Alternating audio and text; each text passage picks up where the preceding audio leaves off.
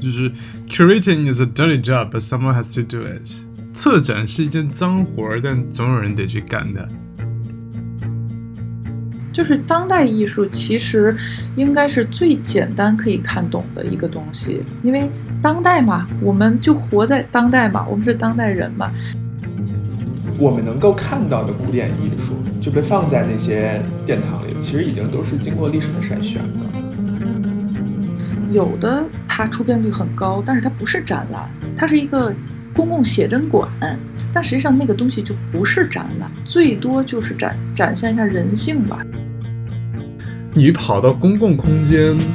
你把策展人的心血，把创作者、画家的这些心血完全踩在脚下，你把它拿起来，在手里随意摆弄，然后你去遮挡别人的观看的视线，我觉得这个事情真的应该被抓。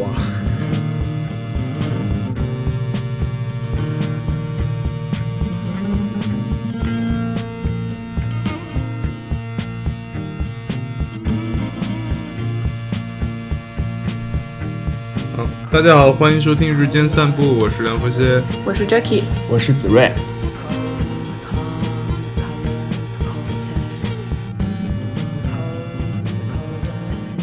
好，今天我们想聊的话题是关于艺术和展览这件事情。嗯，那 Jackie 是艺术相关从业者，然后策展人啊。对，然后我们今天就呃来问问 Jackie 一些问题啊，然后请他聊聊看。关于展览这件事情和策展、看展，然后一系列一条龙的服务啊，那这个下来的一些 有意思的东西，我们先聊聊各自的你觉得不错的看展的经历吧。就 Jackie，你也可以先跳出就是策展人这个的这个角色，你就单纯当一个看展的一个观众的角色。你觉得你近几年，但也不一定是近几年了，可能就是你印象中的、记忆中的。有没有哪次看展的经历你觉得特别印象深刻？但是这个印象深刻可以是两方面，可以说他真的非常棒，或者说真的就是荒谬，就是糟的不行，都可以。对，我的话，嗯，其实不太会，嗯，有很极端的觉得会百分百的好，或者是百分百的烂这样的展览，因为嗯，可能因为自己在做这行之后。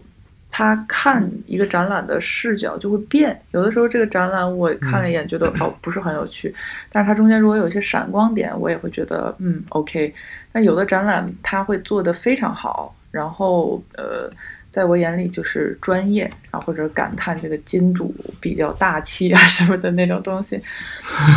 嗯，但是其实，在看展的时候，主要还是我是不可能有策展人这个身份的，因为我会就是参与到这个展览当中去感受它，所以我觉得还是嗯是一个单纯的看展人的那个心态吧，然后。嗯，但嗯，但像你刚才说，你你你看这个展，你会想说这个金主很厉害，或者说他这个点子很棒，或者什么的。但我觉得你在这么想的时候，是不是已经有也有一点这个业内人士的或者策展人的这个思维进去了？因为我自己作为一个单纯的看展的观众，我好像不太会说，但我可能会感叹一下，就是哇，好有钱啊，感觉就是嗯，可能物料什么的做的特别好，对，但是。这个就有点像我们看艺术史这个东西。其实我呃从上学开始学艺术史开始，就逐渐的嗯不会认为艺术史上的某一个东西是我不喜欢的，因为你一定会从它的价值啊、它的意义的那个角度去去考虑它、去衡量它。慢慢的，你在那些已经在艺术史上被确定了的流派和艺术家这件事情上。就失去了呃一个个个人倾向了，但是我觉得这个也也正常吧。就是你你从一个学术或这个行业的角度来讲，一定是这个样子的。然后在真正去谈说我喜不喜欢的时候，我要很用力自己把自己给抽离出来，然后抽出来，对对，然后他就他就只涉及到我的一些非常个人的东西了。就是有点这种感觉。对，我觉得确实确实是这样。就是当你变成这个领域的一个，我不说学术吧，就是理论知识比较丰富的一个人的时候，你其实很难就作为一个单纯欣赏的或者是单纯审美的角度去看这个，或者单纯消费的角度去看这事儿。比如说，就像你刚刚说，你看展的时候不会很难说觉得哪个展特别烂或者特别怎怎么怎么样。那我可能在看一些呃叙事作品的时候，小说或者是一些非虚构的作品的时候，我也很难就是像以前在没有学这个比较文学。的这个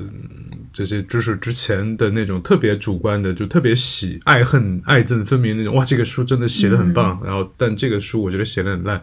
那我现在可能看一些书，就即使它恶评如潮，但有时候我也会觉得，哎，它这个地方的叙事还挺妙的。然后，但反过来，有的时候它也会影响我的阅读体验。就是当其实我想要沉浸的阅读一个故事的时候，那我脑海中会有永远会有有一个很理性的声音突然跑出来，开始分析这个。这个叙事的结构或者怎么样？同样，我有一些做电影的朋友，他们也说，就是你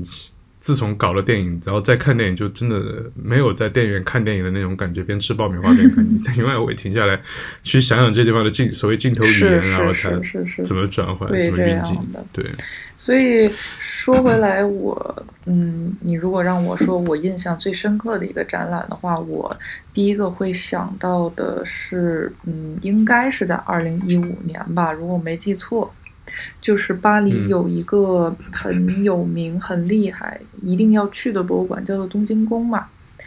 然后应该很多人都知道。然后那一年他邀请了一个叫做 Tino Segale 的艺术家，然后我还特意查了一下中文，应该叫做提诺·塞格尔。然后他在里面做了一个嗯一套行为艺术的展览，占用了呃当时那个场地的两层楼，应该是这个样子。然后东京宫占两层很大，对，因为它是那个 Garte Blanche，这个我不知道中文怎么说，就是类似于白卡艺术家，就是相当于我把我的博物馆。给到你像一张白纸一样，你想怎么画，想怎么做都可以，就是大概有一个这个感觉。然后，因为这个呃，提诺塞格尔他是一个做行为艺术为主的艺术家，所以实际上你进去并看不到呃一个非常具体的展品，比如说一个画儿啊，呃，哪怕是一个比较呃很当代的那种装置，其实也都是没有的。就是你更像是参与到了一个呃戏剧当中，而你进入到了一个异空间。这个这个空间里有很多人在通过他们跟你对话或者他们的动作，呃，然后氛围去跟你进行一个精精神上的交流，让你有一种精神上的一个感受和自省。哇，那个展览我当时真的是觉得太棒了，就是游历下来一圈之后。等我再从东京宫出来的时候，看这个世界感觉都不太一样了。哇哦，嗯，它会会有一些影像资料吗？我会把它放到 show notes 里面。听众如果感兴趣可以对，你可以你可以搜一下，应该还是有的吧。而且他是一个很厉害、很有名的一个行为艺术家。而且当当时那个场地的设计。呃，我觉得也很妙，就是因为东京宫其实它会有不同的口，然后包括呃安全通道这种，所以其实你比如从地下这层到一层是不止一个入口进去的，然后当你买完票之后。就会有一个人先跳一段舞一样的东西，然后用一种半说半唱半演的方式去告诉你，接下来你要走这条路。等于说他是把这个展展现给你去，就展现就是呃这个这个奢曼这这条你应该怎么走这条路，就是通过一个比较柔和的方式去引导你，然后你这样跟着他的引导走一圈之后，也恰巧是走完了。呃，人生的一条路，就是从一个比较，呃，好像在俯瞰这个世界，或者说你还在呃展览的边缘、展览之外没有完全进入的那个状态，然后往里面一点点的渗入，然后你变成了一个儿童，从儿童变成青少年，变成壮年，变成老年，然后好像你死去，然后等你死，所谓的引号死去之后。你发现你站在的那个位置，就是你当时买票进来的地方，那就形成了一个这样的循环，一个回环。对，这就是所谓的沉浸式的艺术展览了吧？呃，可以这么说吧。我觉得展览都挺沉浸式的，所以。嗯，对，在“沉浸式”这个词被用烂之前，它可以被用来修形容这个这种展览。你说的让我很有兴趣，很想去，感觉它像经历了一个，尤其是你说会有一个角色或者是一个人，他呃通过肢体语言或者是舞蹈或者是这个语言去给你做一个引导，感觉像你进了一个那种比较自由的现代派的戏剧，然后你在里面扮演一个。一个角色，对，而且我觉得很厉害的是，呃，东京宫其实会经常请一些嗯志愿者或者说是合作的工作人员去参与到，尤其是行为艺术这个点，呃，这这个方式里面去。然后我记得在 Tino Sega 这个展里面，他找了很多小孩子，大概年龄是可能七八岁上下吧，有的可能更小，应该很难控制吧。嗯，但是他们做的非常非常好，非常自然。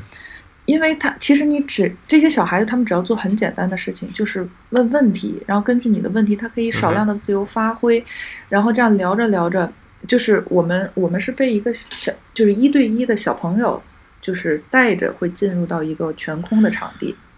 然后对他会问你一些问题，然后就是很像小孩儿的那种问题，比如说他问你说。呃，世界上所有的东西都是只会往一个方向走吗？会有倒退的吗？然后你会回答他，然后我可能就会说，我认为它都是双向的。然后有的人就会说，呃，嗯，不，我觉得它都是单向的。然后他可能听完就是啊，是就是在聊天聊着聊着的时候，你突然间远处就会走来一个大概十多岁的一个呃孩子，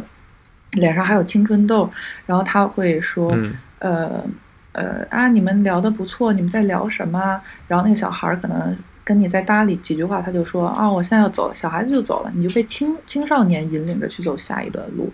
然后就是成年人，然后最后是老年人这个样子。呃，那真的很像一个戏剧哎。对，而且你变成了其中的主要人物，甚至有点像神曲，就是但丁对对对对对，很像神曲的感觉。而且还有一个它的那个设置啊，我不太确定是不是这样，嗯，就是它有点像我们现在去呃玩游戏，或者说未来可能会有的那种，每个人面临的结局不一样。因为我是跟呃三四个朋友一起去的嘛，我们每一个人都会有一个小朋友这样领着，然后你全程都是这样，然后一个小朋友，一个青年，然后一个成年，一个老年，然后出来之后呢，我们就会在讨论说，哎，他们跟你聊什么了呀？然后最后那个老年人给你讲了什么故事？然后我会发现每个人听到的故事都是不一样的，而且你听到那个故事刚巧是对你现在整个。人生和心理状态是有一个很强的隐喻性的，我不知道这个东西是怎么去达到的。他们应该有一个非常庞大的这种分支的故事线，然后通过就是不同年龄段的这个引导人员的组合，然后让你完全投入进去，去找到自己的结局。我觉得这个太厉害了。天，这个已经有点像导演和写编剧的那种感觉了。对。就如果我们把这个也算在策展这件事情里面的话，那策展这个事情真的是太超出我一般人对于策展这个事情的理解了。可能我不知道大家，如果我对于策展就是可能在我认识你之前，我在听到策展这两个字的话，我可能就会想，那最多就是布一下灯光，然后看看这幅画该挂哪儿，感觉像自己在家装修 似的。对，但呃，像你刚刚说到这个，这个当然也算是一种形式的策展，那这个策展就简直就是一种创作本身了。是的，我实际上觉得策展就是创作本身。策展人的身份其实跟导演是很像的，就是剧本可能不是你自己写的，演员是你请来的，然后场景也不是你搭建的，但是我们都不可否认导演。在里面的那个创作性的那个重要位置，其实策展人是这个样子。这个点我就想跟你好好聊一聊，就是我之前说到策展这个点的时候，就是策展人的这个，或者是策展这个事情本身的创作性，这个我们之后放到后面好好聊一下。那子睿呢？你你有什么印象很深刻的看展体验吗？好的坏的都行。嗯，我觉得有两个吧，就是第一个是几个月之前，就荷兰有一个很小的城市，也不是很小，挺大的了，应该是仅次于仅次于阿姆斯特丹跟鹿特丹海牙，应该是第四大城市，叫乌特勒支。然后我当时去那儿本来是去见一个朋友，然后就一直等嘛，然后他就有点晚了，晚了之后我就随便在路边逛，然后就看到了一个有有展什么乌特勒支下水道的这么一个展，然后 然后我就，然后我说那就那就买，好像是十几欧吧，然后就买了一票进去了，那就下个水吧。对，然后然后就是我我觉得看展这事儿就跟你的期待值非常的有关，就是如果你的期待是一个特别特别低的期待，然后你进去会发现。还挺有意思，因为它进去的时候，它它不是一个就平面的地面，它是一个就是非常崎岖又上又下的一个，就它不是一个平面的空间。然后进去之后，我就我就我就说，为什么它怎么一会儿上坡一会儿又下坡？它其实是根据墙上它会有那个年代的划分，它会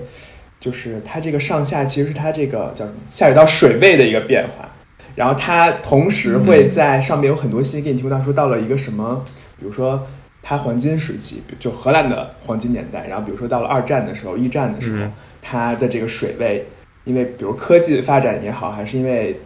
比如说这个战争环境改变和，它为什么去发生一些变化？我觉得还挺有意思的。嗯，就这个等于说是把一个本来我认为应该是看一些照片、看一堆字儿的一个，就是一个展。变成了一个还挺有意思、挺互动感挺强的一个展。然后第二个啊，你说，呃，我觉我觉得这个点还挺还挺好玩的，就是他不是说单纯给你看像看一个这个下水道是什么样的，而是说他试着去把这种历史的东西，把它放到一个非常具体的，就是你不会想到说我去看一个下水道的展，而我要看到的是这个呃。这个这个国家的历史发展或者怎么样，那会有这种惊喜感，我觉得在里面。对，然后第二个是值得一提的，就是我能想到是我在一两年之前跟跟别人看了一个姜思达办的展，你们有在网上看到过吗？那个宣传？呃，没有，隐约有听说，隐约有听说。姜思达不是是不是说脱口秀的，还是？一个呃，其他说的选手。然后那个展就是因为是别人叫我去的嘛，我当时还在换工作期间吧，我记得，然后反正还挺忙的。然后去了之后，我发现他这个展就是除了我觉得有展览他很多自己的东西之外，他最后有一个环节就是 就是他本人到场，然后就开始跟大家一块念诗。然后我不能说这个这个展览是很优秀或者很糟糕，就是。最后你就会变成，大家就开始大型粉丝见面会，大型粉丝见面会，再加上，其实最后不是他一个人读诗，而是所有粉丝会读自己写的诗，然后你就会发现，你看的你看的这个主体由，就是由这个姜思达以及他创作这些东西本身变成了，就是跟你擦肩而过的这些人，你能理解我的意思吗？就我们之间还在聊天说这那，然后吐槽一下，然后。就发现他们都被这气氛感染了，然后都开始读诗，就让我觉得这个这个感觉非常的奇妙。那其实应该是一个很很成功的一个展吧？你如果你这么说的话，对，我觉得是的。我就从策展人角度来讲，可能是的。对我，我一开始听你说会以为这个展览会比较无聊，但是听你讲完，尤其你的亲身体验是这样的话，我觉得那应该已经算是一个不错的展览了。嗯，对，因为他如果是只展一些，比如说自己拍的一些影像或者图片，或者自己的一些所谓的一些就是各各种形态的创作吧，其实会有点个人主义，然后就陷入到一个，对吧？就是一个比较嗯。比较一个网络文艺的，对消费流量的那种，但是他后面可能就是也是希望，就是说输出的不光是这个这个这个人自己，也是希望从观众当中有一些汲取吧，变成了一个比较互动式。我他是我觉得他的确就是也可以论证策展真的是非常非常非常重要。我其实呃，就你刚刚说到这个展它的形式的时候，我其实会有一点呃，有一个脑海中我很自然就出现了一个问题，就是这个展的目的是什么？它要展个啥？但这个问题出来，我立刻开始自我反思，就是展览这件事情，它是不是一定要有一个输出或者一定要有个目的？呃，你们怎么觉得呢？我肯定是认为展览一定要有一个目的，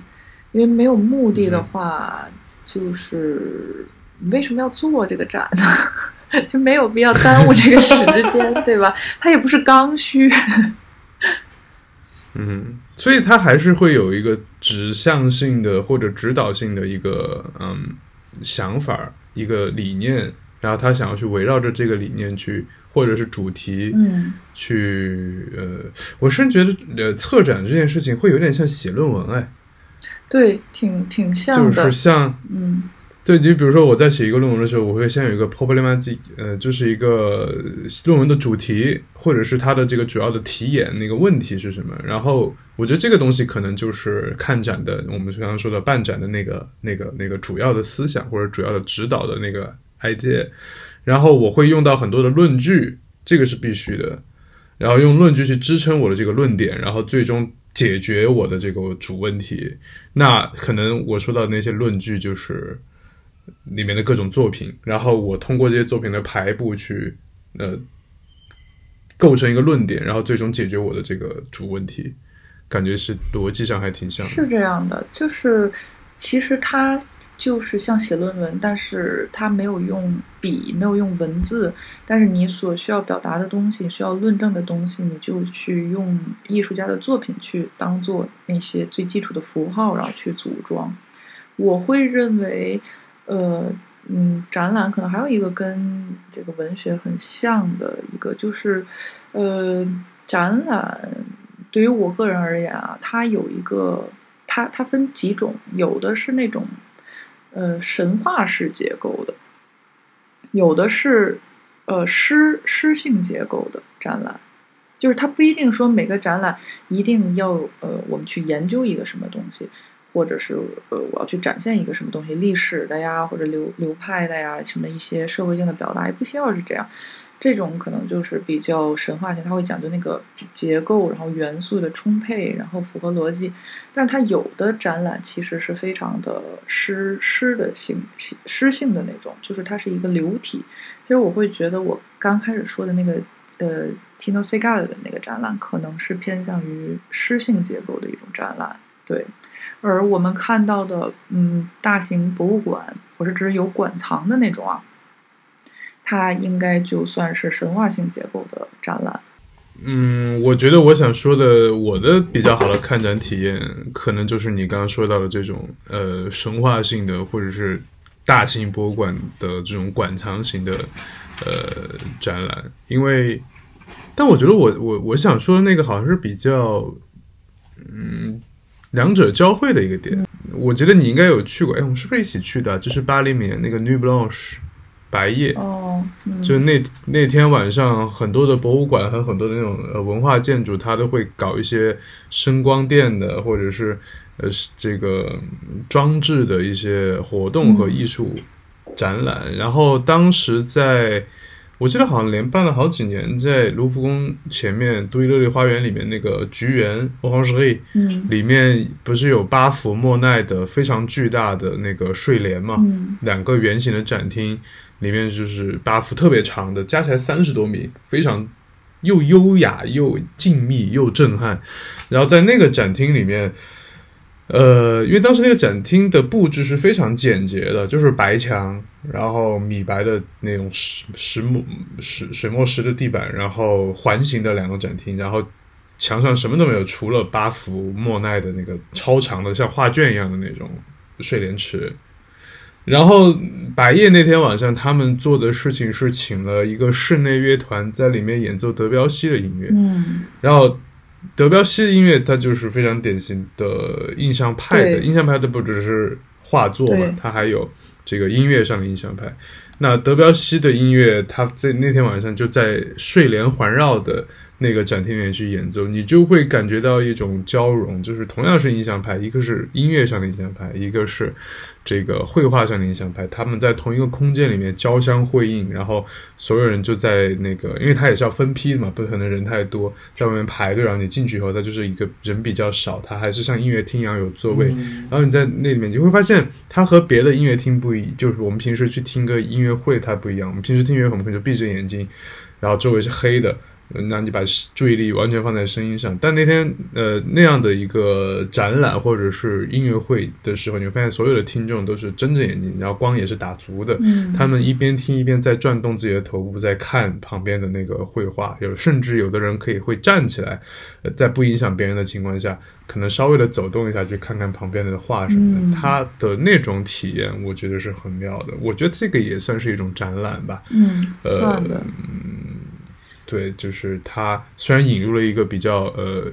活跃的事件，就比较动态的一个东西，但是我觉得放在一起也是一种展览。对，那跟它对应的还有个，呃，你先说。没有，因为实际上做策展的工作，其中一项就是呃如何在你的这个展览当中或者展览的呃周期当中去增加一些 event。嗯，这个应该是呃展览的一部分。嗯。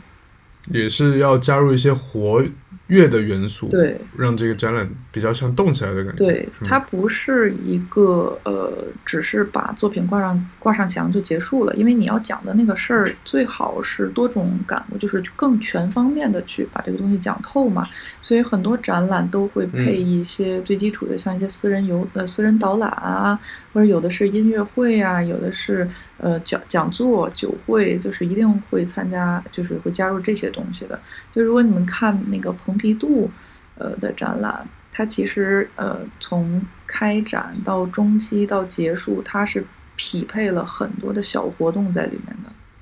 呃，那现在我们再来回到策展这件事情上来啊，就是呃，我不知道，因为我不了解，就是整个开就策展这件事情的。发展史啊，嗯，我相信策展这个事情肯定不会说它太古老，对，策展因为博物馆这个事情本身，对，因为博物馆这件事情本身它就不是一个特别古老，当然以前有古代的博物馆，但它也是没有说就是完全面向公众开放的。呃，那我想知道策展这件事情有没有我们也在分层断代，比如说一些比较。古典主义的策展和比较新古典主义的，或者是当代的策展，他们之间有没有一些断代的，或者是一些比较不一样的区别？比如说，我举个例子，你觉得卢浮宫的，就巴黎卢浮宫的，或者是像嗯大英博物馆的那种策展或者布展，它算是古典的吗？卢浮宫有在策展吗？卢浮宫整个就就把一墙宝贝全都。全都把地儿直接塞进去就好了，他们也没有什么特产。不是哦，卢卢浮宫甚至它下属有卢浮宫学院，啊，真的，主要是以对，它是以学艺术史为主，但是对关于展览的东西，它也会涉猎，我们会把它当做一个呃艺术市场、艺术行业从业者的一个嗯学校去看待。所以你说卢浮宫如果没有策展的话，那太荒谬了。我知道，你听我说，因为从我这种就是叫什么，根本对这一无所知人来说。就我第一次去巴黎时候，我就感觉，因为我既去卢浮宫也去了奥赛嘛，因为奥赛可能本质上就是就是为了开世博会还是开什么，它改建成那样的，所以它的奥赛是火车站，火车站。是，但我记得好像是巴巴黎要开第二届的世博会，然后把那个火车站改成了一个一个展厅，所以它的光影就会比较好，然后它的雕塑跟绘画也比较配合，但我感觉卢浮宫整个就是。就是光线也很暗，然后就是贴满墙，画就是贴一墙，然后雕塑就是一大堆堆的。我觉得这个也就是也是也其实也是刚刚我问的那个问题，就是策展这件事情有没有所谓的古典时期、古典主义风格和可能新古典的，或者可能比较当代的，就是。甚至后现代的一一种风格，我我自己感觉啊，就我们说到巴黎三大美三大博物馆，你来巴黎玩一定要去的就是卢浮宫、奥赛和蓬皮杜。那我自己感觉就是卢浮宫它比较古典一点，不管是作品也好，对，不管是作品也好，还是策展的思路也好，呃，因为我自己的体验就是，它是按时期和按文明的那个地域来去区分的。然后，比如说去那边那边是埃及馆，然后去这边它可能红厅就是法国的绘画艺术等等等等。然后奥赛，我会觉得它更比可能有点像新古典主义。我自己就是打个比方啊，因为因为我觉得奥赛是有一个非常明确的这个呃。怎么讲派别取向的啊？我感觉奥赛它更比较主要展现的是印象派以降的，然后比如说装饰艺术的，或者是呃，甚至还有一些呃象征主义的时期的那些画作和雕塑，甚至还有家具，嗯，的那些。然后蓬皮杜就更完全就是可能我们所谓当代艺术，或者是呃，对。那种表达了，所以我觉得会不会也有这样的，呃，三种划分，在策展思路上也会有这样三种划分在里面。嗯，就首先这几种这几个博物馆就是呃，是你说的那个样子。卢浮宫主要是以古典艺术为主。然后，当然，它的一些特展啊，或者特殊收藏，会有一些当代啊、现代的艺术家，这个也是很有可能的。也有呃，当代艺术家曾经进入过卢浮宫的展厅。然后到了奥赛博物馆，就是在印象派前后这个阶段，再往后推就是现代主义、现当代时期的作品会是在蓬皮杜，呃，然后纯当代的作品呢，就会放在东京宫。可以这样简单的去分，但实际上，巴黎有太多的博物馆了嘛，他们还会有呃其他的，也有做呃浪漫主义时期的，然后有的是做专门某一个艺术家的，像那个门罗的那个博物馆，蒙罗蒙霍，我不知道这在是门罗还是什么之类的，他是门罗，一般我们说是那个作家爱丽丝门罗。哦，对，那他叫蒙蒙罗之类的吧，中文可能是。嗯。呃，专门做它一个哦，或者是毕加索博物馆，它也是呃，主要是毕加索的艺术在里面。罗丹啊，罗丹美术馆也是，然后还有嗯，还有比如说家族的私人美术馆，像原先的那个不用叫原先了吧，它现在还是最重要的私人博物馆之一，就是那个 Jacques m a r 德 n 嗯，在每次拉拢去吃 brunch 的那个。对。主要是装逼了，其实，他他的 brunch 也没有那么值得一去，但是他那个体验很好，就是你可以在那里吃一顿还不错的早餐，然后去在花园里稍微走一走，呃，然后进去看一个展览，就是放在周日是一个特别好的行程。所以博物馆其实本身就分很多种，然后你说从技术层面的话。嗯，你呃没有太大的差异，就是你策展人可能他会有一个最基础的一些技术含量在里面，然后就是根据呃你这个博物馆的定位或者你的展览的定位，然后嗯他他选择的方向会不太一样。比如说为什么呃子睿刚才说呃卢浮宫给人的感觉就是把画或者是雕塑对对对对怼在里面，然后光线也比较暗，是因为这些作品。对，是因为这些作品的时期，就是你他所需要的氛围就是那样的。你可以想象，把蒙娜丽莎如果放到东京宫那样一个像工厂一样的呃建筑里面，就特别不对味儿了，对不对？它需要一点历史的幽暗。对，所以这个音音译里在。对，就是这个它。嗯，这策展这个东西，它没有一个呃绝对的标准答案，它是跟你这场展览你要说的事情有关的，然后才能去说你针对这个方案，它有一个最优解或者什么什么的。然后，而且其实卢浮宫不能算是一个，嗯，就你们想象当中的那种很古老的博物馆，因为卢浮宫是有针对呃馆藏这件事情做过现现代改造的，因为它原先是一个皇宫嘛，它并不是为了展览而生的，然后。对，包括后我们现在看到的什么金字塔呀、入口啊、人的这个分流啊，然后展厅的设计，其实是后来再重新再去做的。然后有一个跟它对等的一个例子，就是呃佛罗伦萨的乌菲茨美术馆。故宫。哦，嗯，呃，故宫我不太清楚。其实我只有小时候去过，我长大没有去过故宫，所以我觉得跟他差不多，也是也是特别昏暗，然后就是乱堆一气的那种。对，但是如果你去乌菲茨美术馆的话，你就会觉得那才叫昏暗跟 乱堆一气。但不是说它不好啊，因为它保留了当年的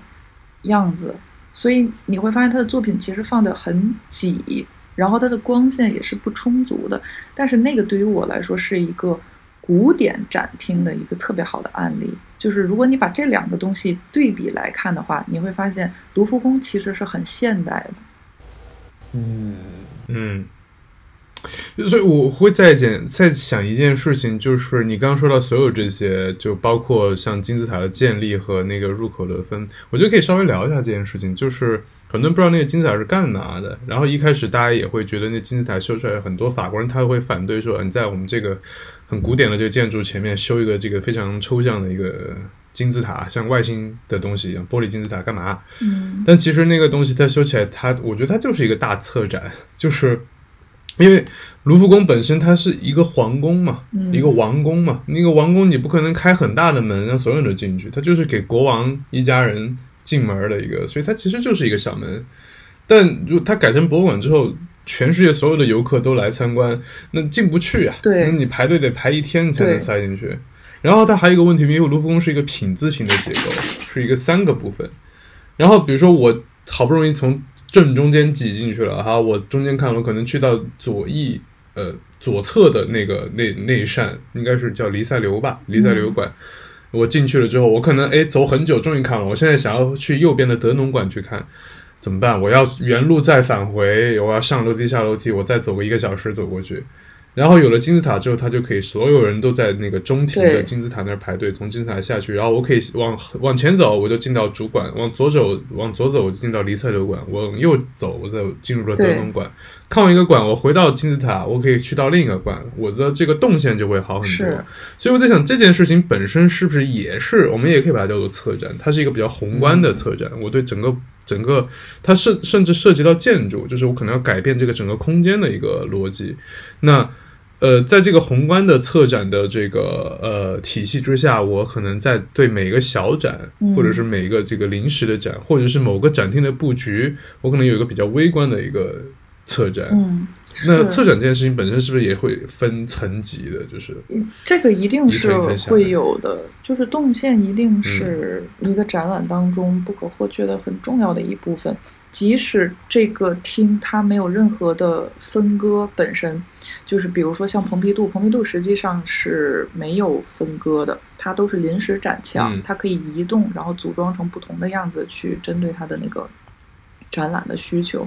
然后哪怕是我们做一个小型的展览，它只有一个展厅，一个画廊，一个方方的东西，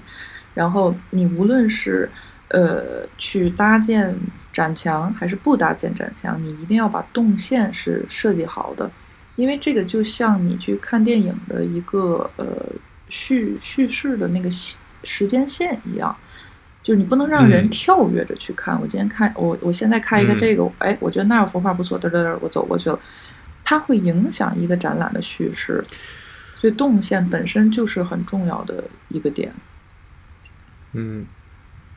所以我会有一种感觉，就是如果说一个呃展览空间它本身就是后建的，后来新建的，它的目的就是为了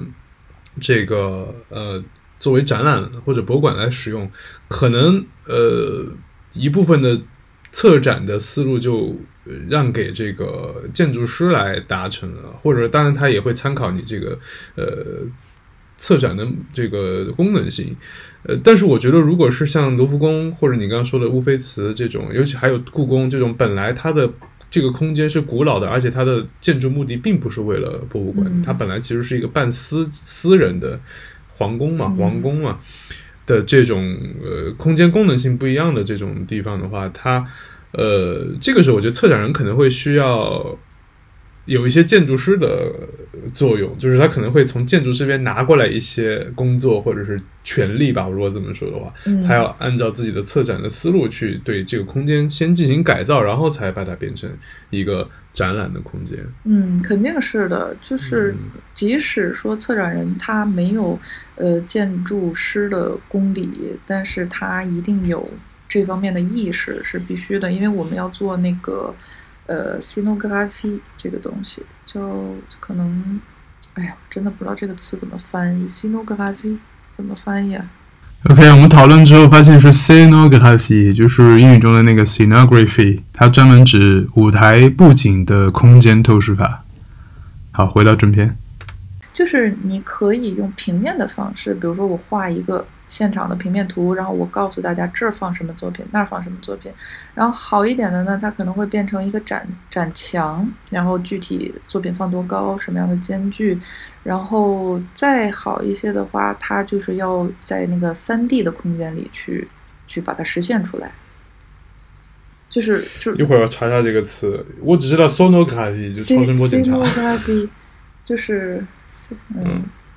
对，所以它是存在，嗯，建筑师的一部分工作。实际上，我觉得策展人或者说策展展览的这个从业者，他是一个非常复合的身份。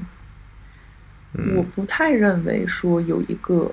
呃人，他就是一个单纯的策展人。他除了策展人，他啥事儿也不会涉猎，这个是不成立的。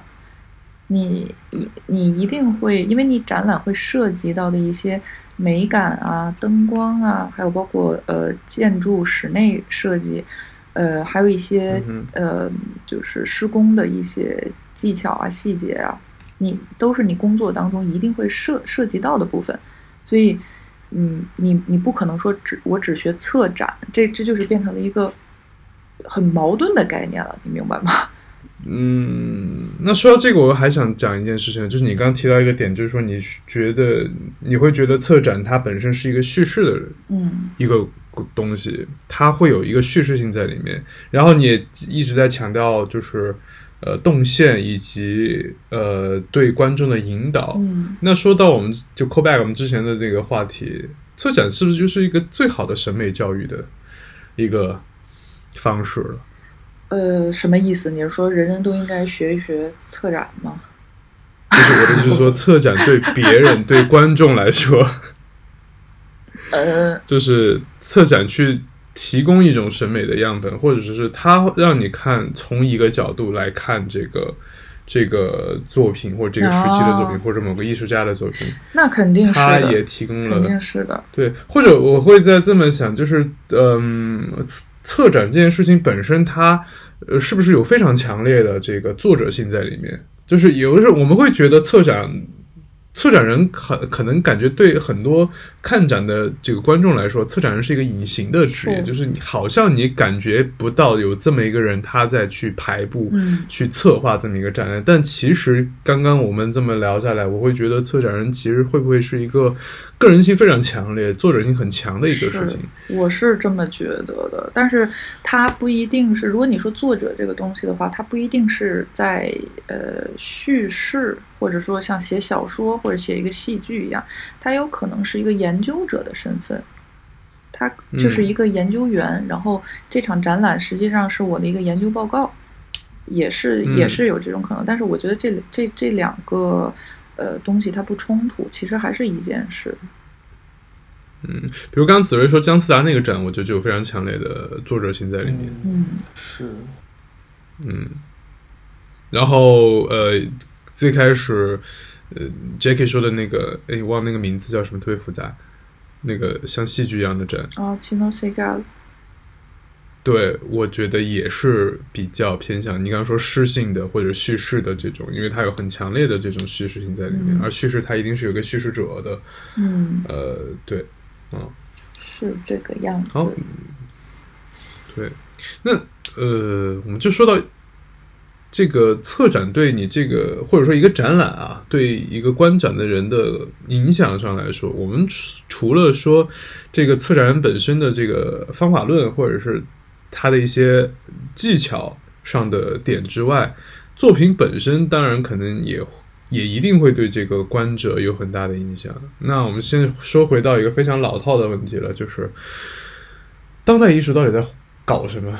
搞当代呀？或者说，或者说这个问题，我把它说更白一点，就是我为什么看不懂当代艺术？哦，这个问题，我觉得反正每次有人问到我，我我就是觉得是大家心理负担太重了。就是当代艺术其实应该是最简单可以看懂的一个东西，因为当代嘛，我们就活在当代嘛，我们是当代人嘛。但是有的时候，我们对于展览或者艺术作品的一个嗯心理预期，或者是甚至说的极端一点的一些刻板印象，会导致我们呃自己在艺术的前面设了一道坎儿。就是说，我要不要去迈这一步？但实际上没有这个东西的。你就是说，我们把艺术放到了一个，我们把自己放到比艺术低的一个对地位，对。然后我们一直在感觉要去，好像我要看一个展，我就一定呃觉得它很难理解，对。或者说我一定有一个门槛才能进去，我要一定知识储备。是对，我觉得你是说的这个点很妙，就是。因为我一直在想一件事情，就是我现在会觉得很多我认为不好的当代艺术家，他们其实在做一些很故弄玄虚的事情。嗯，反而我觉得，呃，那些我自己觉得很优秀的当代艺术家，他们在做的是把艺术的门槛降低。嗯。把让艺术能够让大众去理解，而不是说让它变得非常的玄学，对，或者是非常的神秘。而且我觉得艺术这个东西啊，展览这个东西，其实它是很个人的，因为没有人。就是拿枪逼着你，或者他也不在高考的这个范围里，他没有标准答案，你也不一定要把答案背出来。所以这场展览，你哪怕什么都没看懂，但是它就是有一个很小很小的点，让你觉得，哎，这个有意思，其实就可以了。就它是一个非常个人化的东西。我很同意，因为我觉得，就大家可能为什么觉得当代艺术看不懂？我觉得很大一个问题是，当代艺术还没有被盖棺定论，所以它没有标准答案。对。但我觉得咱们，对，或者说，就是 因为就是很多人受的这种教育，它本身就是一个你没有标准答案，我就是我不知道，我对自己的答案没有自信，所以我就觉得我不懂。嗯。但是其实还有一个，对，嗯，你先说。对，但是比如说我们在就还有一古典艺术的时候，就是它，anyways 已经被艺术史也好，历史也好。是有一些结论的了，或者即便有一些争议，也是也是盖棺定定论的争议，所以大家就是有一个坐标系参照的。但是当代艺术可能是需要自己对艺术的理解吧，以及对艺术的自信，我觉得是。是我们太需要去找一个标准答案了，就是好像我我看完这篇文章，我一定要从中。归纳出一个中心思想，如果没有中心思想，我觉得这个文章我没读懂。但其实可能它就没有中心思想，或者说，对，是的，对，对，就是还有一个很重要的一个原因，刚好就是也是子睿刚才提到的，就是古典的艺术，呃，或者包括一些现代艺术和一一些已经被大家确定的当代艺术家，就比较好的那些，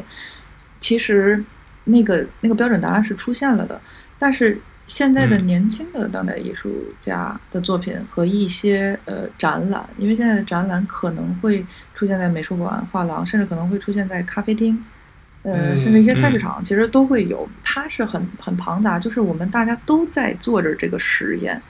那你就要知道，这个实验有的是成功的，有的是失败的。是的。有的艺术家是好的，有的艺术家是坏的。他不能说打着说啊，这是当代艺术。你，然后你就一定觉得他是高的，可能有的艺术家就真的不行，你 明白吗？就像有的展览就真的很烂，他不能因为他是当代的，你就不能批评他。对，嗯，我觉得还有一个，但这种批评是，嗯，就是我们能够看到的古典艺术就被放在那些殿堂里，其实已经都是经过历史的筛选的。对吧？那些可能特别 shit 的，就是咱可能也很难难看到。但是当代艺术这门槛，咱随便一出门，咖啡厅也好，什么商场也好，这个天天见。对，嗯，确实是。而且话说回来，就是我们说到这个懂懂与不懂啊，我们可能很多呃印象都会觉得，哎，古典艺术比较好懂，因为它画花就是一朵花儿，对吧？画个人呢就是一个人，他不会说一个人一张一这个人的画着背对着我，然后我又可能看见他脸，我不会这种困惑，我不会说看到米罗的那种画，就是满天的这些乱七八糟的这种星点，我也不知道它是啥。但古典艺术感觉就好像很好懂。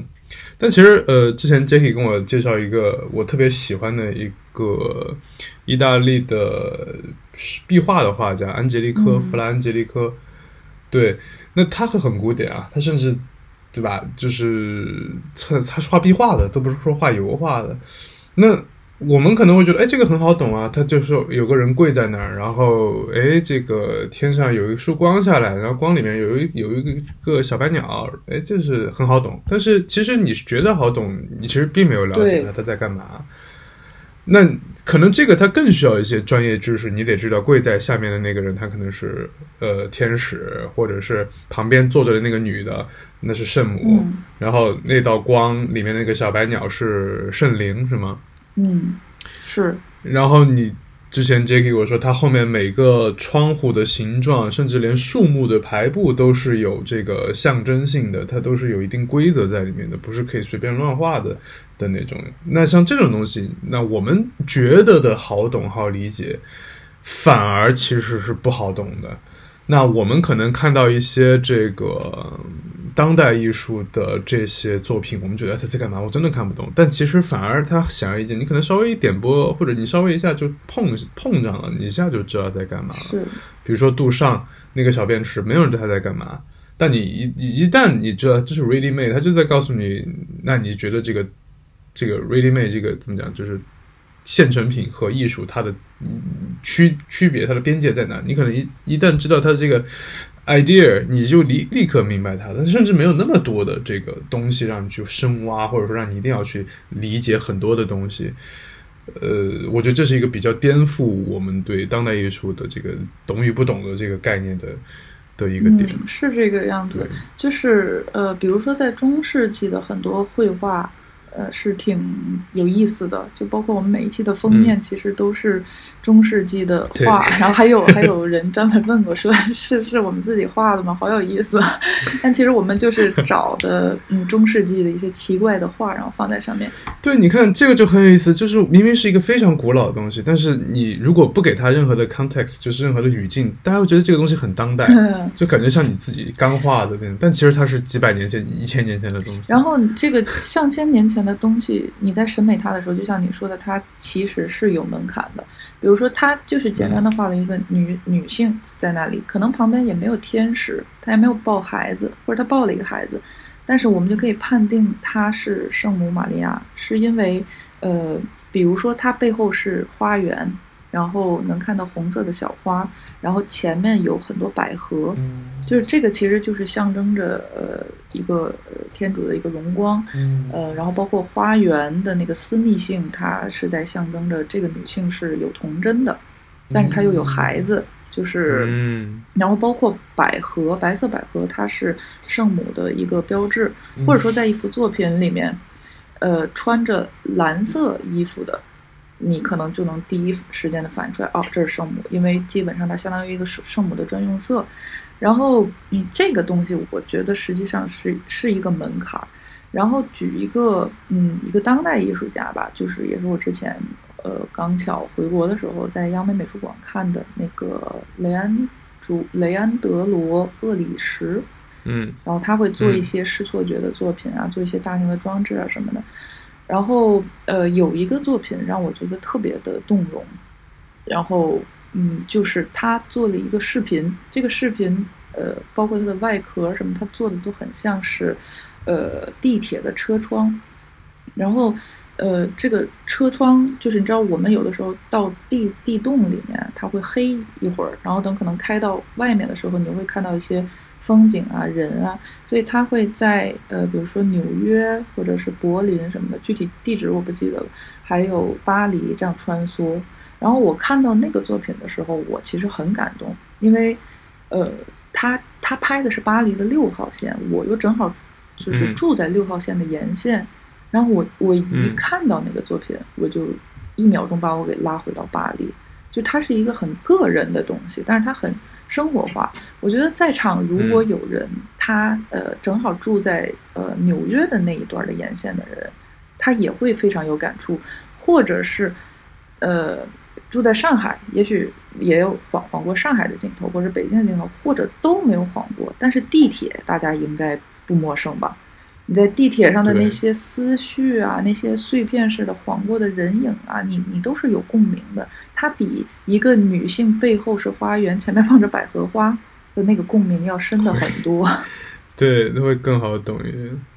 我我甚至会有一种感觉，就是当代艺术的，嗯，有一些作品，它的点在于，它把我们日常生活中习以为常的东西，把它提出来。然后悬置在一个我们可能称为艺术的空间或者时空里面，然后在这个时空里面，就好像它被，就好像你比如说要拍一个产品，你不会说把这个产品塞到一堆仓库里面去拍，你会把它放到一个白色的背景幕布前面，然后突出它。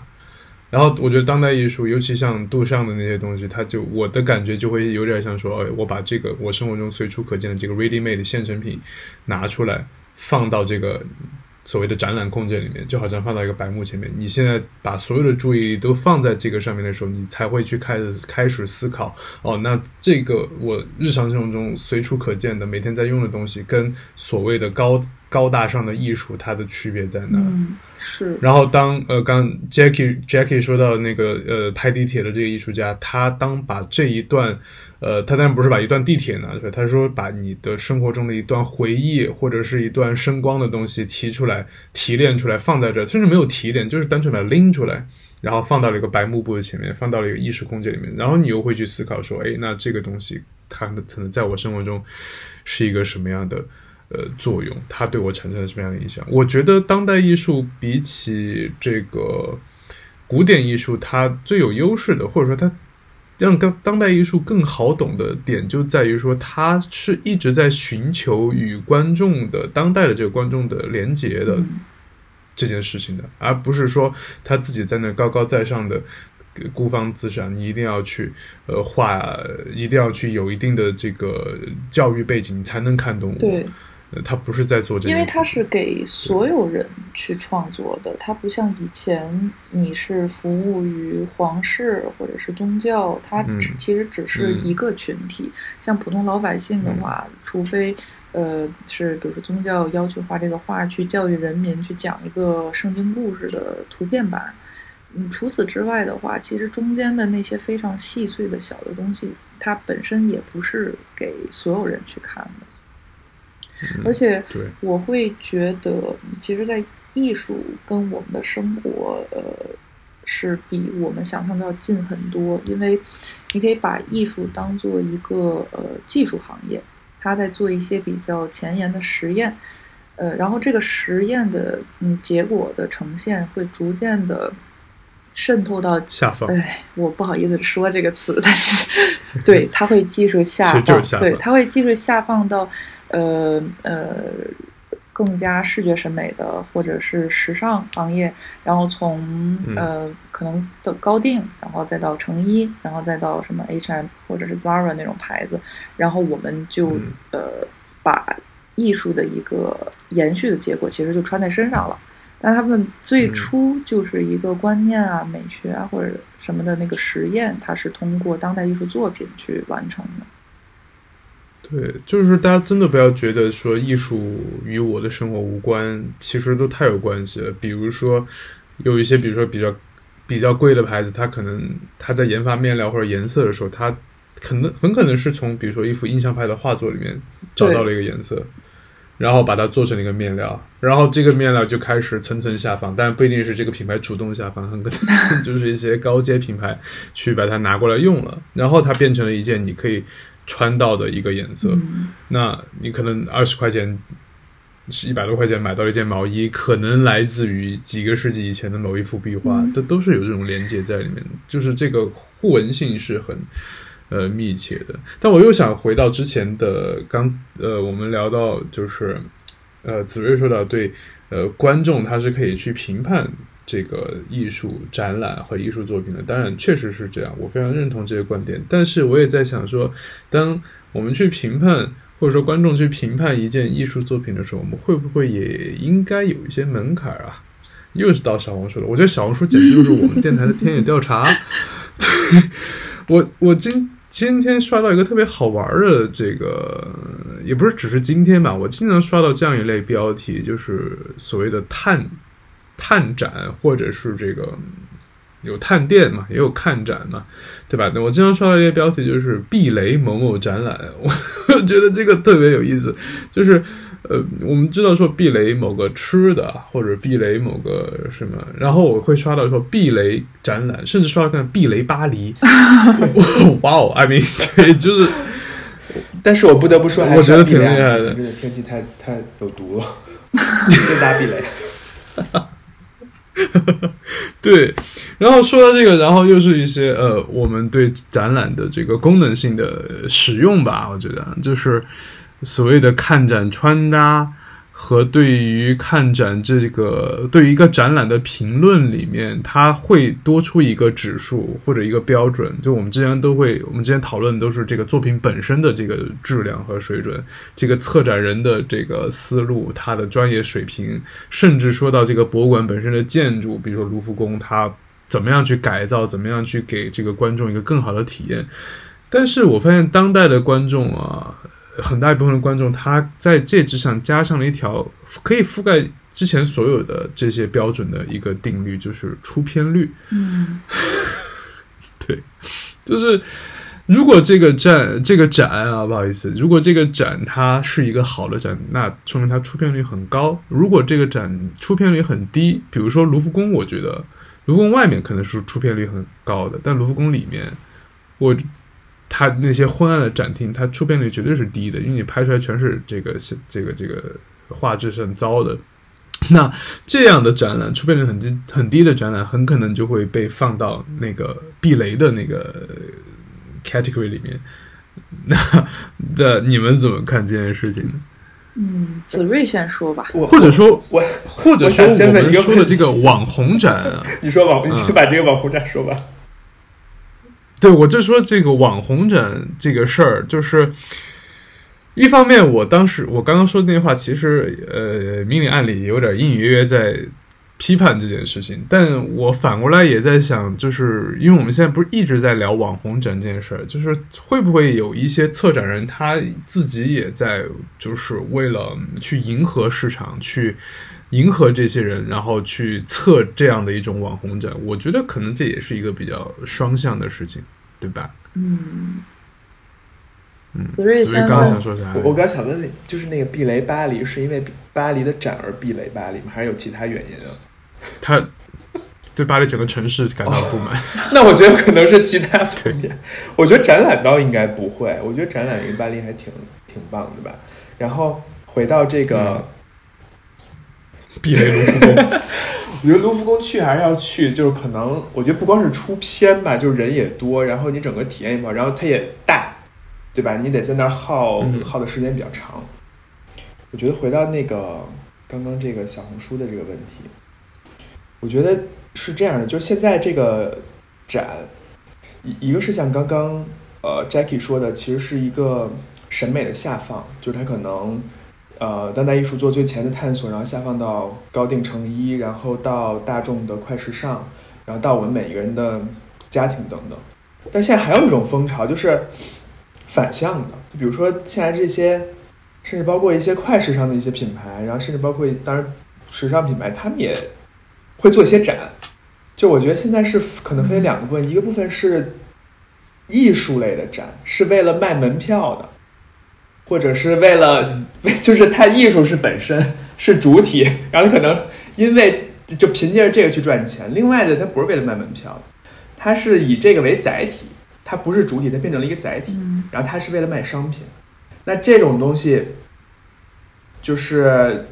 就是它，我不是说它都不好，但是就是我觉得我们要可能要不同的心态去对待它吧。就我觉得，如果你是看一个以艺术为主体去。去策划的这个展览的话，你可能更多的就是要把更多在这半个小时一个小时间把自己交给这个展吧。如果是看一个以这个展览为载体的一这样这样一类的展览的话，我觉得无论是他怎么照相、怎么出片、发小红书，我觉得这个，我觉得这已经是这个展览 最大的价值之一了。就是他，因为因为他的下一个做最大作用，对于他来说，可能就一个市场营销，就是一 campaign。说白了，就给他，嗯，对吧？嗯，这么说，这么说，我会感觉就是你分开的这两种展啊，前一种就是你可能比较严肃认真的展览，它像一个电影，对，或者是一个艺术电影这种感觉，而第二种它像一个广告短片，《小时代》。对不起，没有说《小时代》不好意思，没有都他没有不好，我们要自我审查这么严重，《小时代》不好都不能说，是吧？一加一等于二都不能说，是就是，对我觉得是这样的，嗯，的确是，嗯。嗯。嗯，对。从我的角度来讲，我我其实不认为网红或者是网红展或者出出片率这个概念本身有什么问题，就像。刚才子睿说的，它有不同的功能性，人家有不同的目的，有的就是呃为了去卖卖一个东西，或者说是收一个门票什么的，你就是它是不同的类别。然后呃，我其实会觉得出片率这个东西，呃，对于现在的展览来说很重要，因为在以就是为什么会有出片率呢？是因为有了小红书，有了朋友圈，包括国外有了 Instagram。呃，之后，呃，这个是一个传播方式的改变。原先没有这些东西的时候，我们想看哪里有展览，我们其实是要订阅杂志，呃，或者说是口口相传。其实这更多的就是订阅杂志嘛，或者地铁里的广告这个样子，然后你去，那是一个呃比较原始的一个传播方式。但这种方式现在比不过大家呃刷到小红书或者 Instagram 或者朋友圈，你的朋友已经去过了，等于说。呃，做做展览的人们，如果拒绝这种传播方式的话，你就是被时代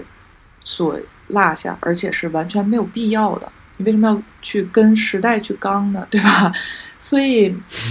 我觉得，就像所有的技术在革新的时候，你你都会引用到一些新的理论啊，新的呃周边的技术一样，就是策展其实也是要去引用到新的传播方式、新的美学的呃流行的这些东西，这是你的一个专业素养之一。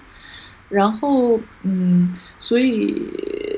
问题在哪呢？问题是在于，嗯，一个。就当大家在做作品也罢，展览也罢，他会模糊这个概念，然后或者是错用这个概念去做一些虚假广告。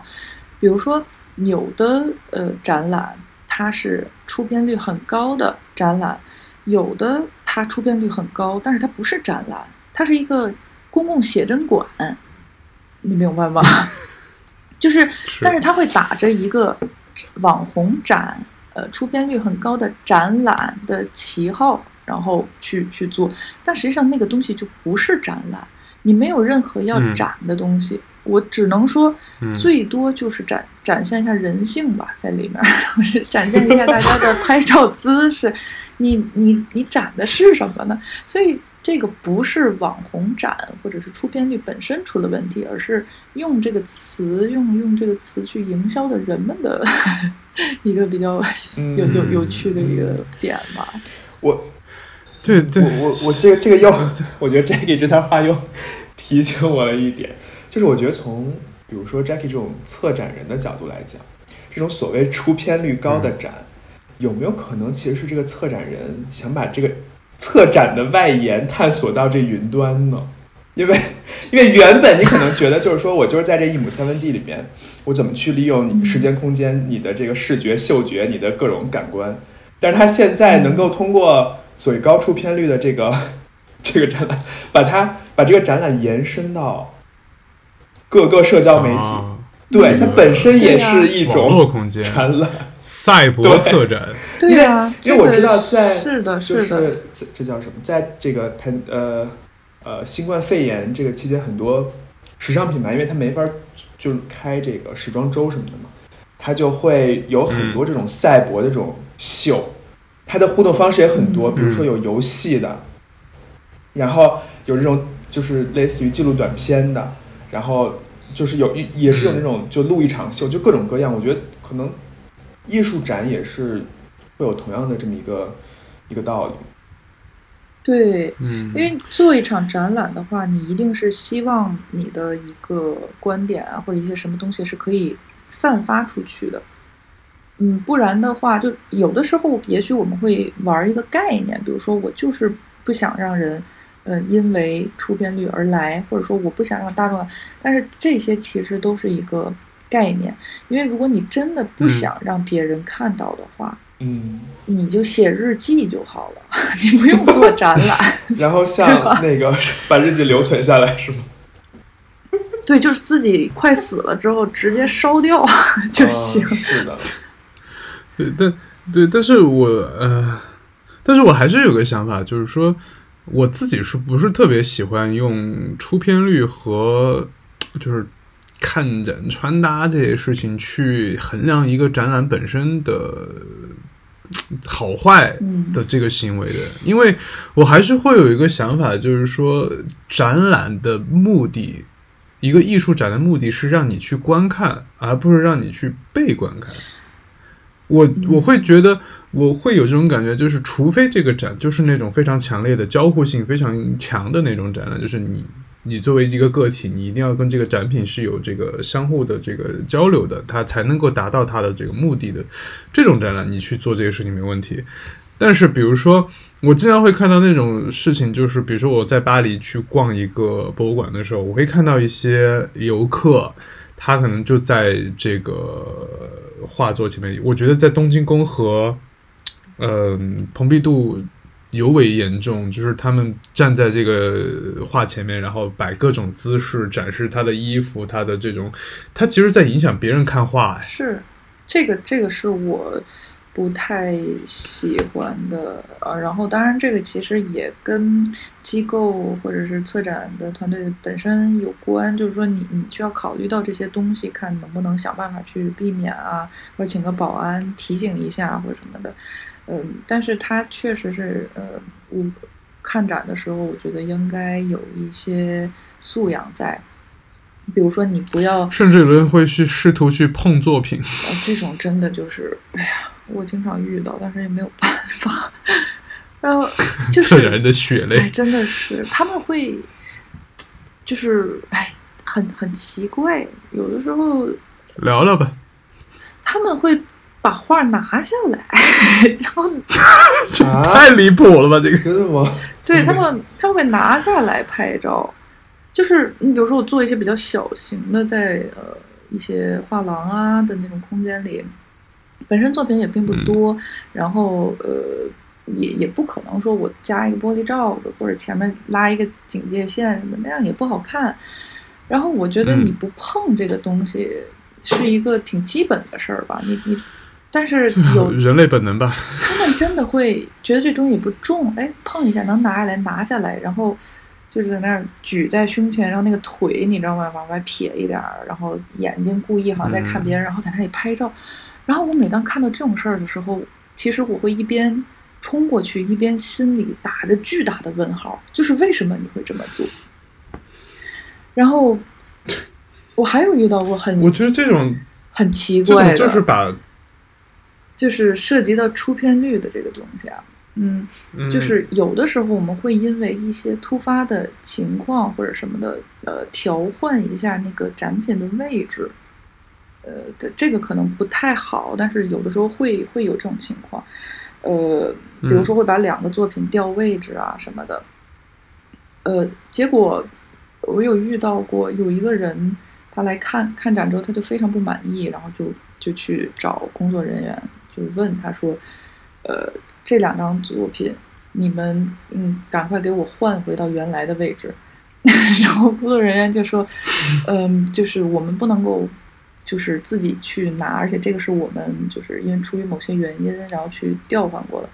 然后那个那这提出这个要求人就很生气，他就打开自己的手机小红书，找到了一个网红的在这个位置前拍的照片，他说。你必须要给我调配到这个位置，然后我好站在跟网红一样的位置去拍一张一模一样的照片。OK，嗯，是不是很奇怪？对，我觉得就是说，嗯，就我们刚一直在聊，就是这件事情的合理性的时候，其实我觉得更应该反过来聊看，就是这件事情如果当它发展到一定的程度，主次颠倒了，本来你是应该作为一个观看者去看的，嗯，而你现在其实是想去借用这个东西，让你自己被观看。当然，你不是在这儿，但你事实上也在当场被可能被很多人翻白眼儿，也被看了。但是你的目的其实是用这个作为背景，然后把你自己变成一个展，嗯，然后发到网上。这个是真的赛博个人策展，我觉得在测自测自己，让自己怎么样能够被 被被被观看。但是我你可以做这件事情没关系。我觉得你甚至如果说你就在家，对吧？你自己做一些布景，做一些这个。这个搭建一些东西，然后你自己在里面拍一些照片，我觉得这是创作啊。这个一赛博策展没有任何的问题，我甚至觉得你很厉害，嗯，这个创造性很强。但是你跑到公共空间，你把策展人的心血，把创作者画家的这些心血完全不顾。踩在脚下，你把它拿起来，在手里随意摆弄，然后你去遮挡别人的观看的视线。我觉得这个事情你真的应该被抓。是，就是呃，实际上像我们在欧洲看展的时候，如果在一一幅作品，比如说我我们也会拍照，我们觉得这个作品很好，想去跟他合一张影，或者说自己举着手机去拍一下这张图。呃，当然前提是这些作品被允许拍摄啊，因为有些作品是不可以拍的。然后你你。站过去，可能摁一下快门，可能会花掉几秒钟的时间。然后后面是有在看展的人的，然后拍照那个人一定会扭头，下意识的说一句啊不好意思，然后再让开。对，这个样子，我觉得这个样子是好的。还有，他就是这种，就是因为他有一个自觉，就是这个东西它的作用不是拿来拍照的，是用来看的。或者最基础的，它不是为你一个人而存在的。对对对对对，没错没错。还有就是关于拍照这件事，嗯，我觉得挺好，我自己也会去拍，呃，然后我我也会在一些呃展览里面去拍拍我自己啊什么的，这个没什么问题啊，我觉得。嗯，但是无论是看展还是在生活或者旅行当中，我觉得，嗯，你的那个视线。嗯，不能总在手机屏幕这个尺寸里，你会错，其实会错过很多东西的。因为我们去看一个展览也罢，或者去一个地方玩也罢，经常就是叭叭叭叭叭摁了很多快门，然后等你再回头去想，你具体看了什么，你有什么呃感觉什么，是对，是很模糊的。对。哎，就是这样。但无论如何，我觉得即使有这么多的麻烦，即使有这么多的我们会觉得很荒唐的事情，就是被人把画拿下来比着拍照这件事情，我觉得策展也还依然是一个非常重要的行为，是当代社会不可或缺的一件事情。是的，是审美教育里很重要的一环。我觉得它是连接艺术和观众中间最重要的一个。一个纽带，最直接的一个纽带是。那可能最最牛逼的策展，就是我们在之前节目里聊的，呃，前苏联的画家在画火车，他既是创作者，又是策展人，他创作和策展放在一块儿，然后他的目的就是把让艺术。流过田野，让田野中永远没有办法进到这个博物馆、美术馆、皇宫里的人，那些农民、农奴们去看到，呃，没有农奴了那会儿，农民们去看到这个艺术是什么样的。所以，呃，我想到一句话，那我们再做总结吧，是我之前很喜欢的一个卖法国的一个卖衣服的一个牌子。呃，很简单的一个牌子，但是他他们几乎不会在衣服上面去印任何的图案，但是他们有一年出了一个 T 恤，呃，和毛衣，在胸口上有一句话，就是 Art is a dirty job, but someone has to do it。就是艺术是一个脏活儿，但所有人都得去，总有人得去干它。我今天想给它改成 Art exposition 或者策展 curator 或者什么东西，是 is a dirty job, but someone has to do it。就即使策展是一个这么难受的事儿，这么。呃，可能会引发，就是让人觉得很不舒服的一些事情的这些结果的一件事，但是总有人得去干它，因为策展是艺术展览是非常非常重要的一个事情。嗯嗯，对，这句话好鼓舞人心啊！鼓掌。对，赶紧立刻投投策展人立刻出去给我别别别策一个展。我把你撤了得。那我再波策展的，你你别过来给我拍照了。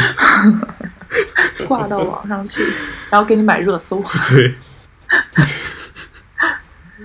OK，好，那我们今天就聊到这了。好然后，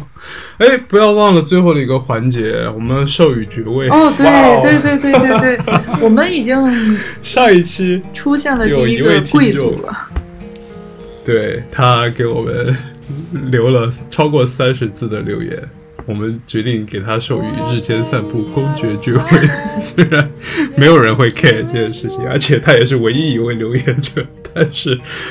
一言既出，驷马难追。日间散步是一个成熟的电台，我们也要给他授予这个爵位。但我甚至不确定这位授这位公爵会不会听到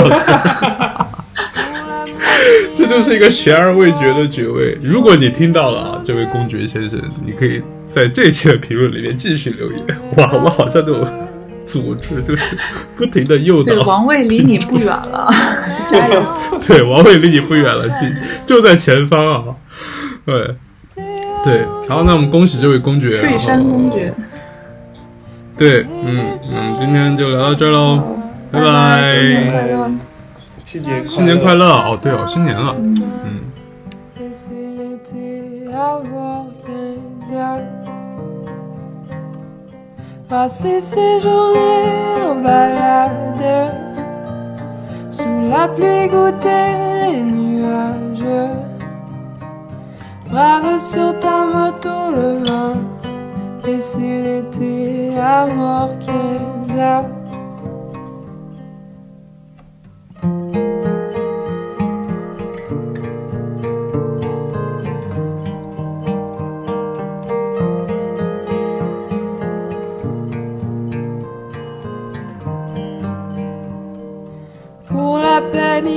Le soleil, l'été sur mes joues. Il est jamais pareil. C'est un gros câlin pour guérir nos chagrins. Pour l'amour, il y a les étoiles tombées dans nos yeux. Jamais malheureux.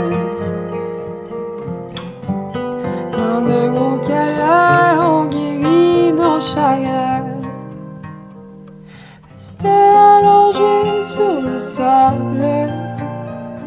Donne des sourires sur la plage. Amuse-toi à perdre le temps. Laissez l'été avoir 15 ans.